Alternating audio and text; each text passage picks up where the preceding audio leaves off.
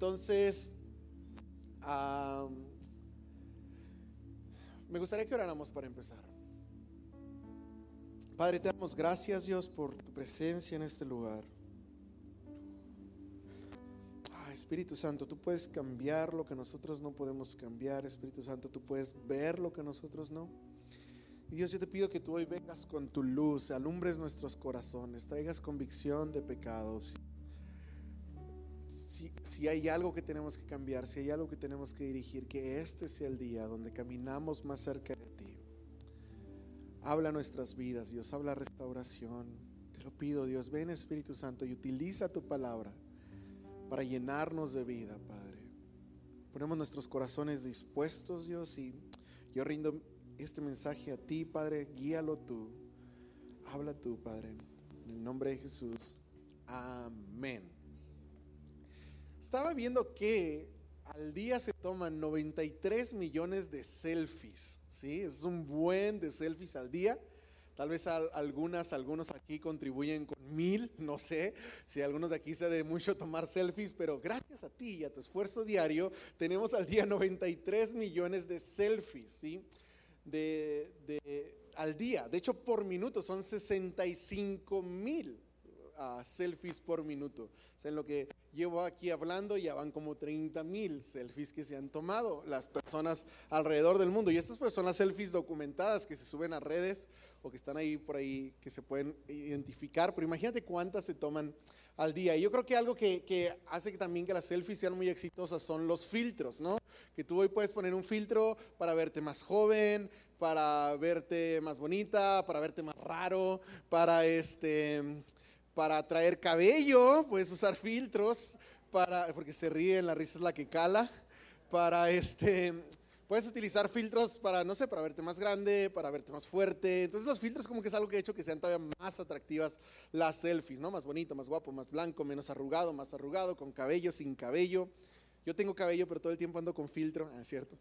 Y este Y una cosa es usar los filtros en tu celular, pero otra cosa muy diferente es vivir una vida con filtros, ¿no? Y, pienso que la- las redes sociales de alguna forma, aunque teóricamente se quedan en nuestro celular, poquito a poquito se han ido permeando en nuestra conducta diaria, ¿no?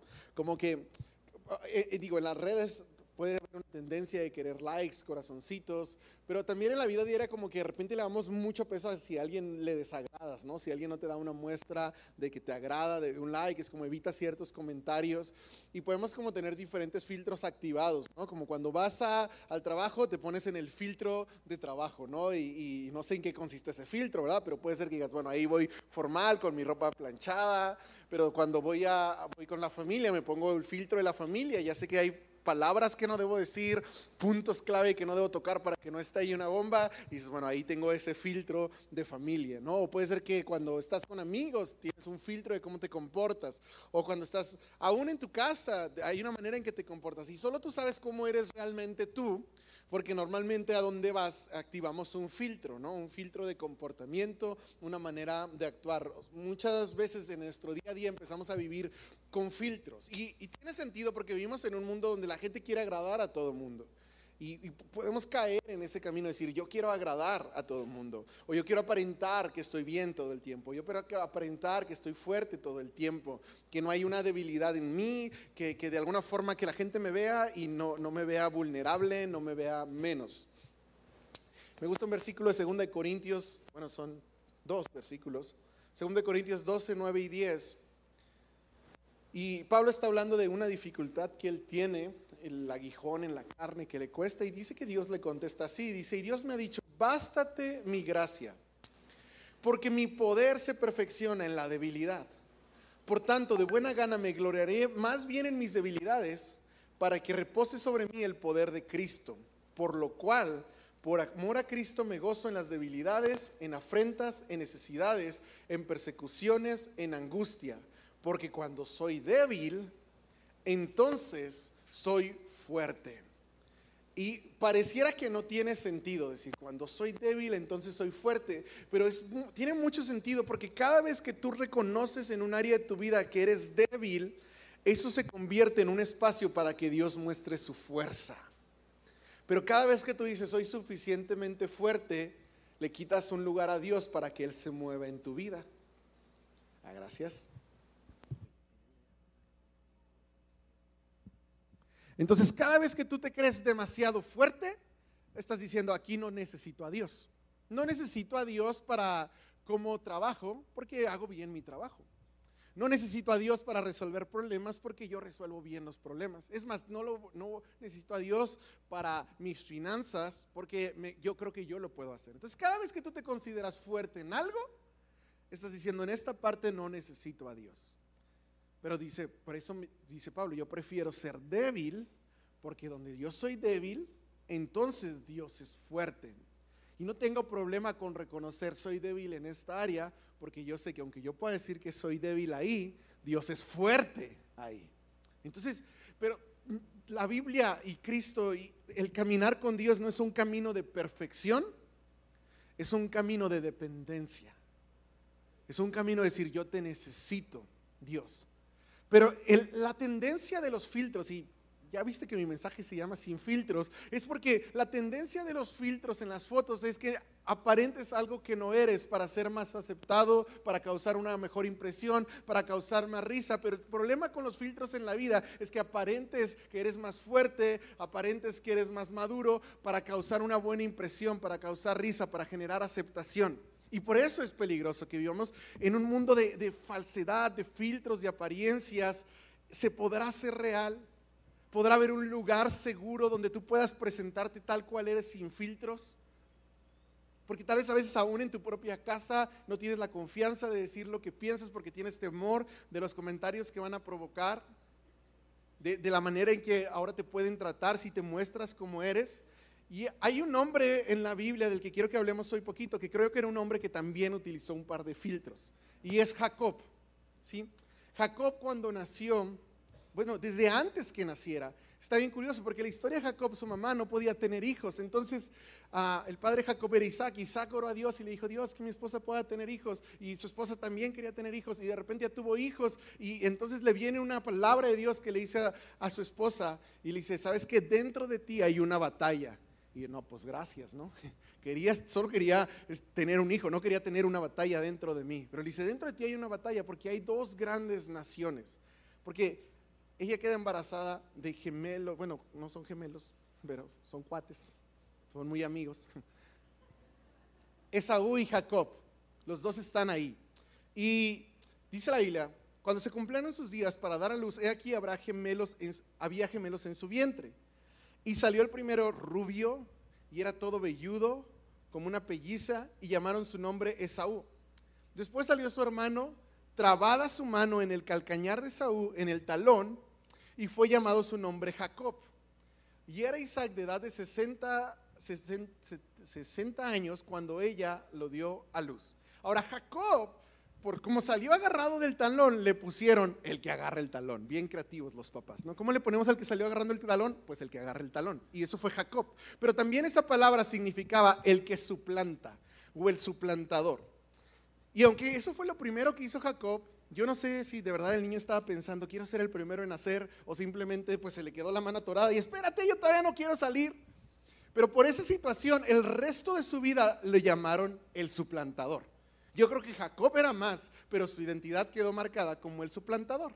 Nadie le decía, oye, el creativo, el que eres un buen chef, no, es el suplantador, él es Jacob.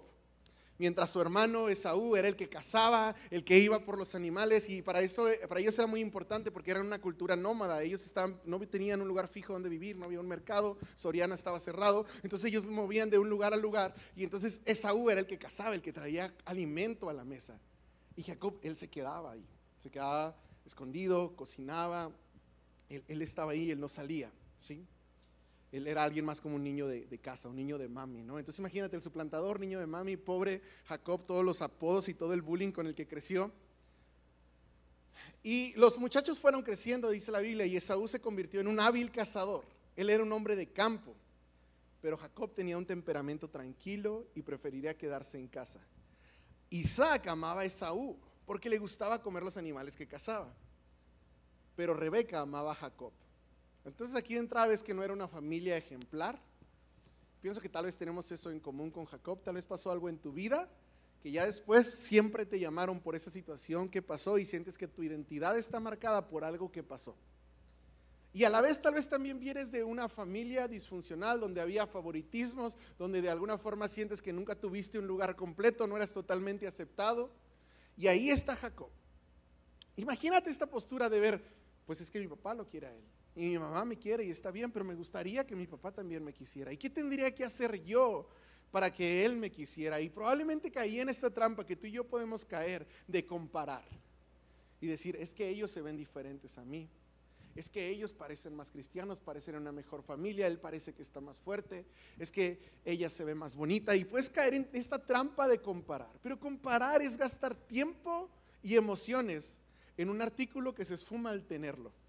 Porque tú te puedes comparar con algo y decir, es que yo quisiera tener una troca.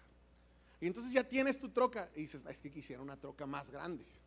Entonces todo lo que querías, todas las emociones, todo lo que gastaste al tenerlo, se perdió es que yo quisiera tener esto. Y cuando lo tienes no es suficiente. Y no te das cuenta que tú que estás viviendo tu vida y alguien más que te está viendo y dice, yo quisiera tener su vida. Entonces comparar es un círculo sin fin. No gastes su tiempo, dinero comparándote, tratando de alcanzar lo que alguien más tiene, porque cuando lo alcances tampoco va a ser suficiente. Entonces la comparación no, no te va a llevar a eso.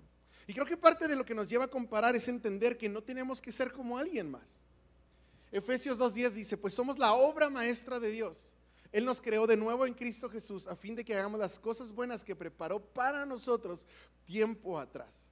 O sea, no fuimos fabricados en escala, no es como que dijeron, pues necesitamos un millón de mexicanos, mételos y salieron todos los mexicanos iguales. Aun cuando nacen millones de personas el, al día, no es un evento masivo. Fuiste delicadamente fabricado para vivir una vida única. Dios te preparó delicadamente desde antes que nacieras para que vivieras una vida única. Entonces, ¿qué pasa en nuestra historia? Probablemente Jacob no entiende esto de la vida única. Jacob vive creciendo diciendo, yo fui el segundo, soy el suplantador, si tan solo fuera el primero, si tan solo supiera casar. Y aparte ser el segundo o ser el primero tenía una gran ventaja, desventaja, depende de donde estuvieras. Porque el primero recibía el derecho del primogénito y eso significaba que te tocaba un pedazo más grande del pastel. Significaba que más parte de la herencia iba a ser para ti. Que a la hora de las decisiones tu voz tenía más autoridad. Que si un día perdían al, al patriarca del hogar, el primogénito iba a quedar como el líder del hogar. Y otra gran bendición que había con el primogénito era la bendición. En ese tiempo era de mucho valor la bendición del patriarca del hogar sobre sus hijos y solo el primogénito se llevaba esa bendición especial. Entonces no solo tenía más autoridad, una herencia mayor, sino también aparte iba a recibir una bendición. Entonces Jacob vivió diciendo, yo necesito eso para estar bien, ¿cómo le podré hacer? Y un día viene Esaú con mucha hambre y le dice, mira, me estoy muriendo de hambre, dame eso que estás cocinando.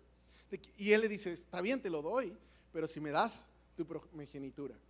Y entonces Saúl le dice, bueno, me estoy muriendo de hambre, en Génesis 25, 32, ¿de qué me sirven ahora los derechos de hijo mayor? Que ojo aquí, este es como otro mensaje completo, pero qué triste cuando por el placer inmediato sacrificamos lo que verdaderamente queremos. Pero bueno, le dice, ¿de qué me sirven ahora los derechos de hijo mayor? Pero Jacob dijo, primero tienes que jurar que los derechos de hijo mayor me pertenecen a mí. Así que Isaú hizo un juramento mediante el cual vendía todos sus derechos de hijo mayor a su hermano Jacob. Y entonces ahora ya él tenía la primogenitura, la había comprado a muy buen precio con un plato de frijolitos ahí. Pero no fue suficiente. Porque es lo que te digo, la trampa de comparar, la trampa de querer ser alguien más, nunca va a ser suficiente. Porque nunca vas a poder ser bien alguien más, porque tú eres tú, fuiste creado por Dios. Entonces ahora él quería la bendición. Y llega este momento donde su mamá le dice, ¿sabes qué? Tu papá ya va a bendecir a Esaú lo mandó a que le trajera algo de cazar y lo va a bendecir. ¿Por qué no vas tú y le llevas algo y le robas la bendición? Que te bendiga a ti. Porque acuérdate que eh, Jacob era el favorito de su mamá. Y uno diría, ay no, Jacob cómo sufrió por un mal consejo de su mamá. Y sí fue un mal consejo de su mamá. Pero los teólogos dicen que en ese tiempo Jacob tenía 67 años. Entonces yo creo que ya estaba en edad de decirle, mamá, ¿qué te pasa? Ya estoy grande, ya superé lo de la bendición, estoy feliz. Pero Jacob a sus 67 años, su mamá le dice, tírate un edificio, y ahí va al tirarse el edificio. Entonces su mamá le dice, ve por la bendición, y a sus 67 años este hombre mayor dice, ok, lo voy a hacer. Se disfrazan le ponen, y aquí entra este momento, que por lo que te hablaba de filtros, porque Jacob aplica un filtro extraño, no tenían teléfono, pero pone, busca en su, busca en su idea de filtros y busca el filtro de Esaú. Y entonces dice, ah, que me salga bello, pum, se pone bello. Vamos a cocinar algo, que sea ropa de él para que huela a él. Y este primer encuentro que tiene él, del que te voy a hablar, yo, yo lo llamaría como la primer paradoja de Jacob. Porque mira, su padre Isaac está a punto de dar la bendición a quien él pensaba que era su primogénito Isaú.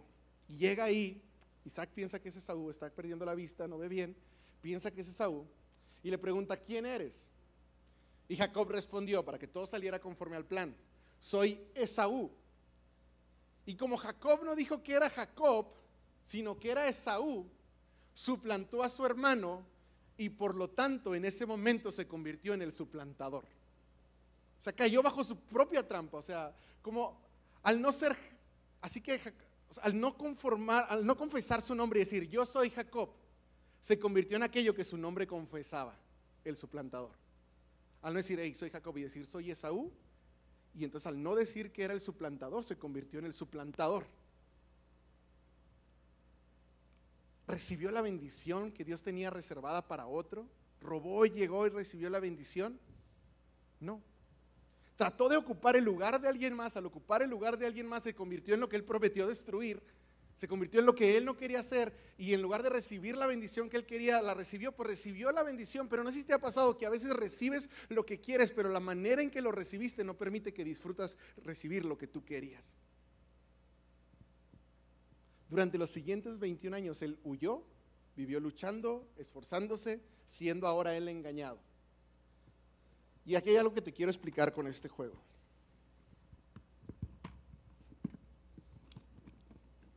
Es demasiado complicado para mí.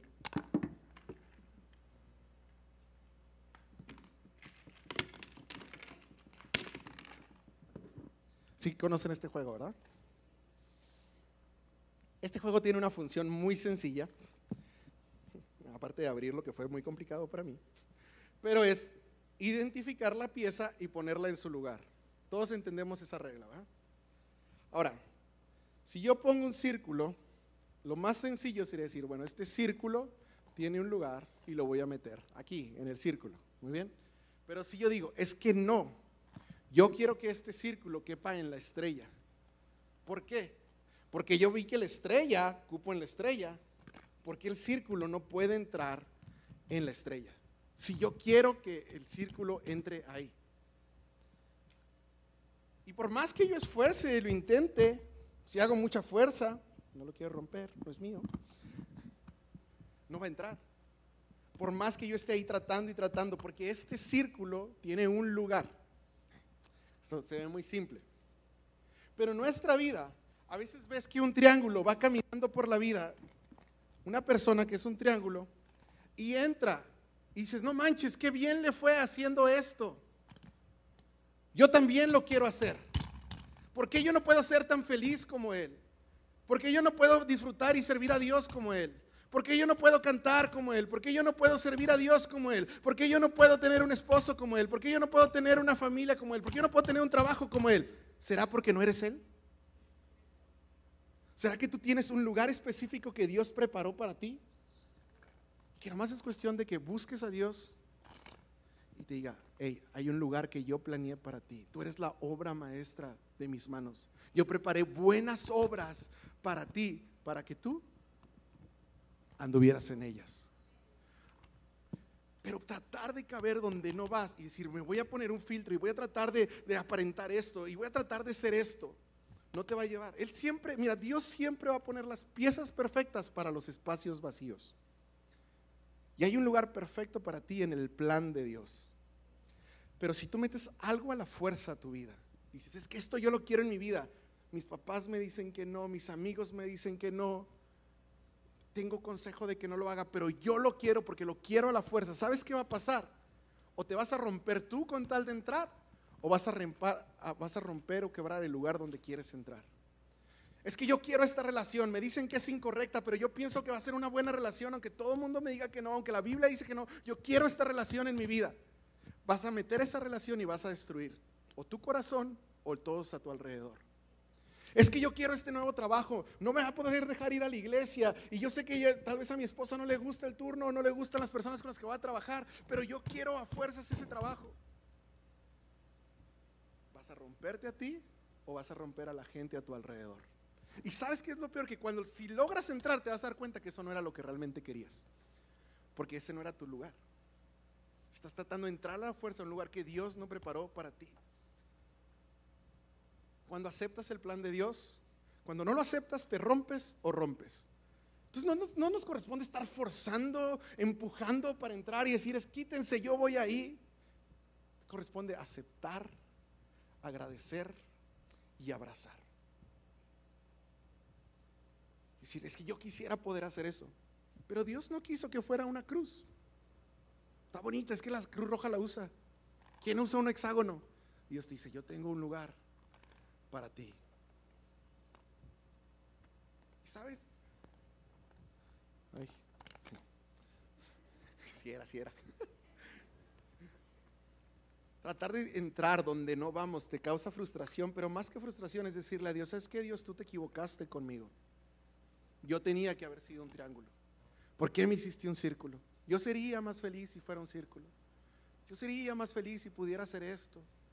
Pero tú te equivocaste, Dios. Y a veces puedes decir, yo soy agradecido con Dios porque estoy feliz con lo que me ha dado, estoy feliz con mi trabajo, estoy feliz con las cosas que tengo, estoy agradecido. Pero no eres agradecido con la personalidad que Él te dio, con el lugar donde naciste, las cosas a tu alrededor y dices, es que yo no, ¿por qué me tocó eso? Y a veces no les expresas como, ay, soy tan mal agradecido, simplemente permites que las cosas que quisieras tener y no tuviste roben la felicidad que Dios diseñó para ti. Y qué triste conseguir lo que quieres y decir, no, ya no es lo que quiero. ¿Sabes? Jacob recibió lo que quería. El suplantador suplantó tratando de no ser el suplantador y terminó siendo el suplantador. Jacob fue bendecido por, haber, por hacer todo lo que pudo por recibir la bendición y sin embargo, debido a la forma que recibió la bendición, nunca pudo recibir la bendición. Todo lo hizo por recibir la bendición y cuando recibió la bendición no pudo recibir la bendición por la forma en que trató de obtener la bendición. Jesús lo decía de esta manera, ¿de qué te sirve ganar todo el mundo si vas a perder tu vida? ¿O qué puedes dar a cambio de tu vida? Tal vez aquí hay una señorita, una mujer que te vistes de una forma que sabes que no es lo que tú eres, pero con tal de tener aceptación, admiración, cariño, dices, es que yo quiero eso, pero esa no es la forma, no es el lugar para ti. Tal vez tú endureciste tu corazón porque te maltrataron, porque no querías ya que se burlaran de ti. Entonces dices, no, jamás se vuelven a burlar de mí, voy a ser una persona dura. Pero eso no fue lo que Dios puso para ti. ¿De qué te sirve ganar un puesto si pierdes tu familia? ¿De qué te sirve ganar más dinero si pierdes tu alma? ¿De qué te sirve tener admiración y amor si estás lejos de Dios? ¿Qué, tiene de bueno ser una persona con filtros que aparenta que está en un lugar, pero realmente ese no es su lugar? Jacob se puso el filtro de Saúl. Y sabes, puedes engañar a Isaac, como Jacob lo hizo, pero no a ti mismo. Y podrás engañar tal vez a tu familia, aún la gente más cercana ni se dará cuenta como Isaac no se dio cuenta, pero tú mismo sabrás, esto que estoy haciendo no es lo que yo soy, esto que estoy haciendo no es lo que Dios planeó para mí, esto que estoy haciendo no es correcto. Y sabes, Dios no puede bendecir a la persona que pretendes ser. Dios no puede bendecir a tu avatar. Y luego viene el segundo momento de Jacob. Dice, durante la noche Jacob se levantó y tomó a sus dos esposas, a sus dos mujeres esclavas y a sus once hijos y cruzó el río, el río Jacob con ellos. Después de llevarlos a la otra orilla hizo pasar todas sus pertenencias. Entonces Jacob se quedó solo en el campamento. A veces, los tiempos solos tienen ese gran beneficio. Tiempo solo y oscuro te hace darte cuenta de quién realmente eres. Entonces Jacob se quedó solo en el campamento y llegó un hombre y luchó con él hasta el amanecer. Cuando el hombre vio que no ganaría el combate, tocó la cadera de Jacob y la dislocó. Y yo antes decía, ay, pues qué hombre tan poderoso, le tocó la cadera y lo dislocó. Pero si te acuerdas que tenía 76 años cuando empezó a huir, o sea, ya tiene aquí 21 años después, 76 más 21, 97 años, ya la verdad con tocar la cadera se caía, ¿no? No sé, no es cierto, ¿eh? tal vez sí fue muy fuerte el golpe, no sé. Solo es una idea, ¿verdad? Tocó la cadera de Jacob y la dislocó. Luego el hombre le dijo, déjame ir, pues ya amanece. Y ahora Jacob usó esa cualidad que él tenía de aferrarse a las cosas y dijo, no te dejaré ir a menos que me bendigas. Ahora sería más fácil soltarlo porque estaba herido, estaba viejo, pero le dijo, estaba cansado toda la noche ahí peleando. Yo creo que Jacob dijo, estoy harto de pretender que fui el bendecido cuando realmente no soy bendecido porque me robé la bendición.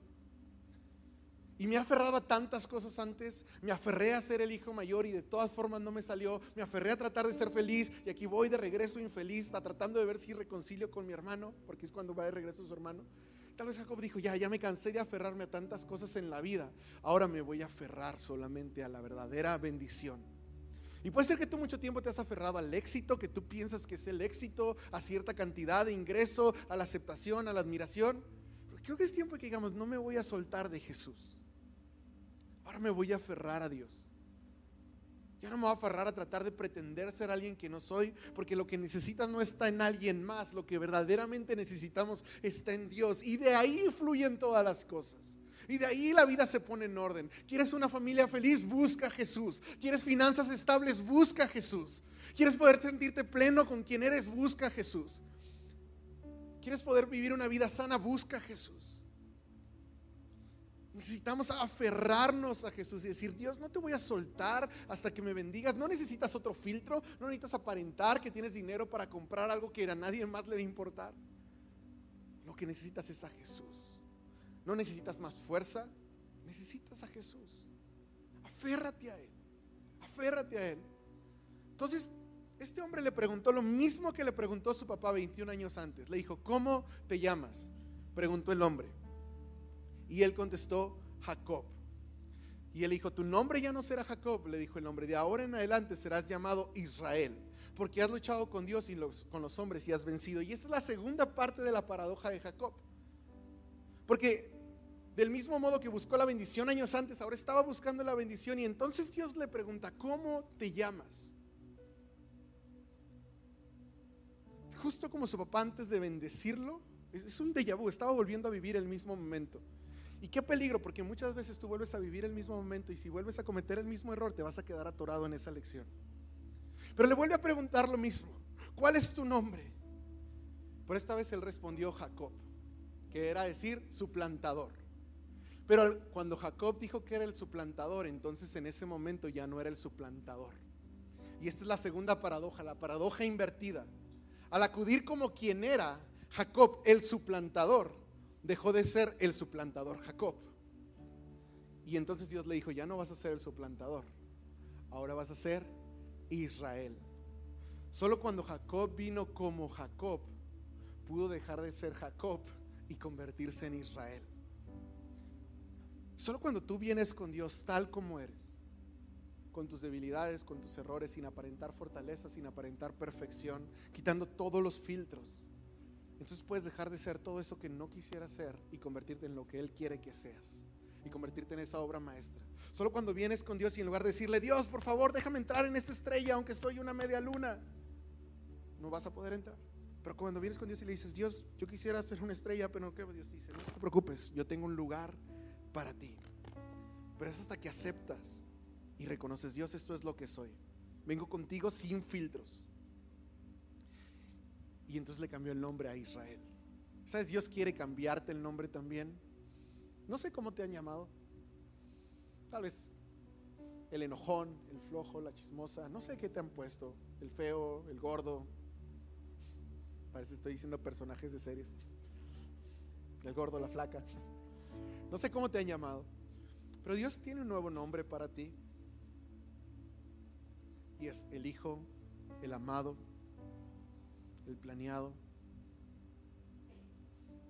Pero mientras no reconozcas quién eres y seas transparente delante de Dios, Él no va a poder cambiar tu nombre.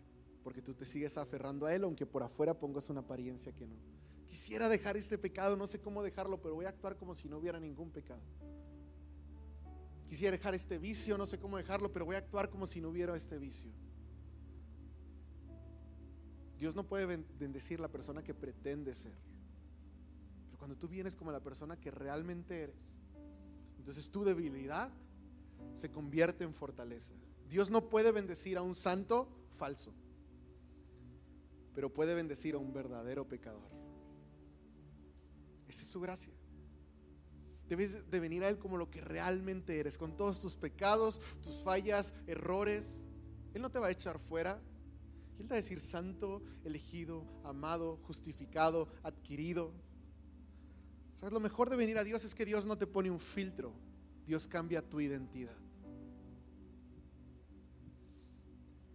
Algo interesante, y esta me encanta, es muchos años después de que Jacob murió. El pueblo de Israel creció, se multiplicó, ahora están siendo dominados por una nación.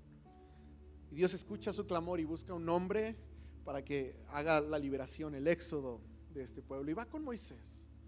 Y está ahí hablando con Moisés y Moisés le contesta, supongamos que me presento ante los israelitas y les digo, el Dios de sus antepasados me ha enviado a ustedes. ¿Qué le respondo si me preguntan, ¿y cómo se llama ese Dios?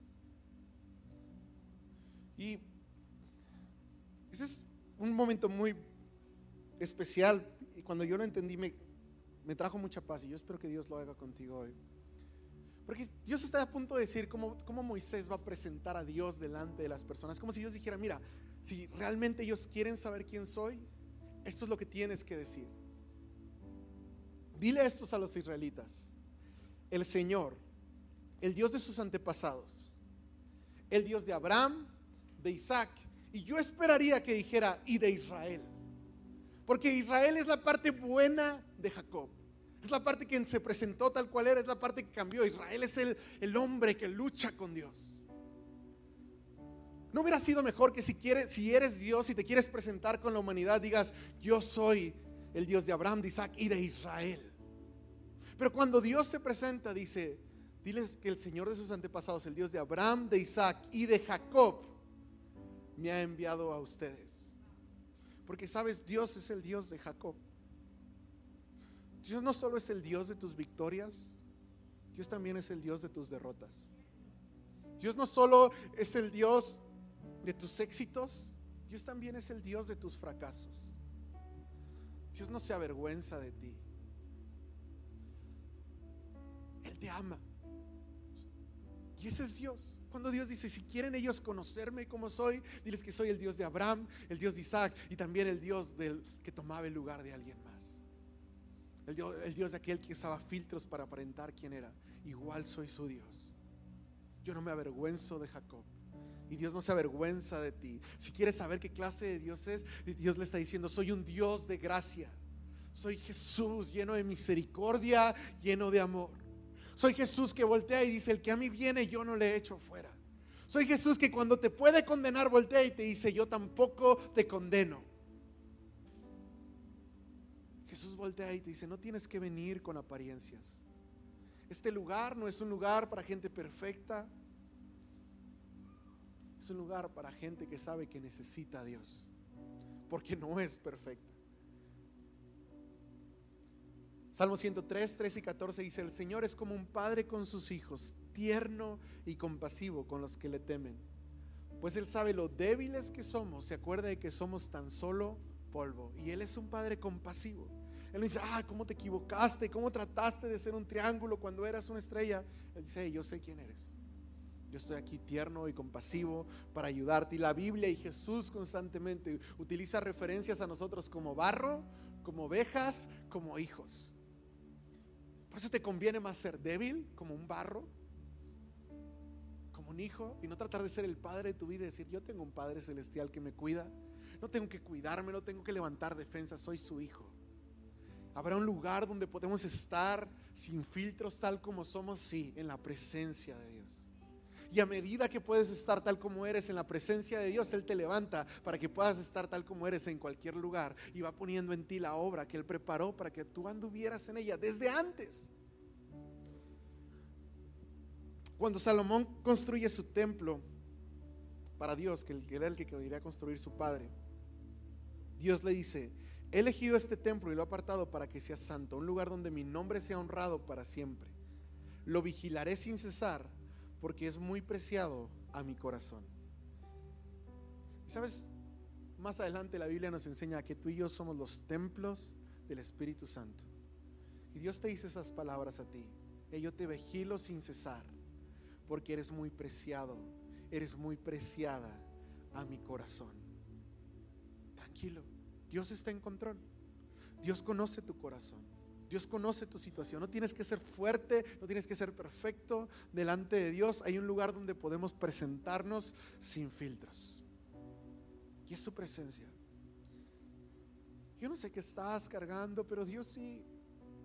Nadie, puede aquí venir aparentando que no está cargando algo, que la vida está siendo perfecta. Yo sé que hay dificultades, que puede haber soledad, que puede haber aún pecado, pero de todo eso la gracia te puede cubrir y Jesús te puede volver a poner en el lugar que vas.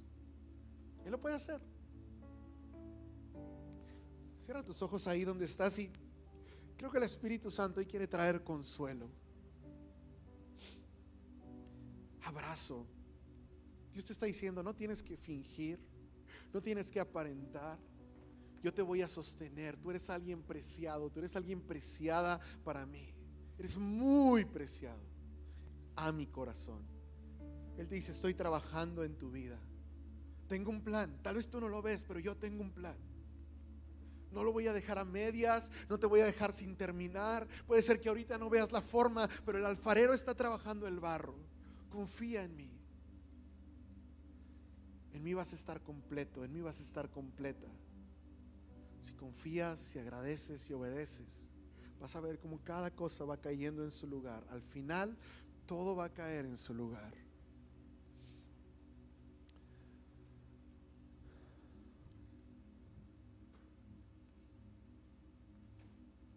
Él va a acomodar tu vida en su lugar. Pero basta de aparentar.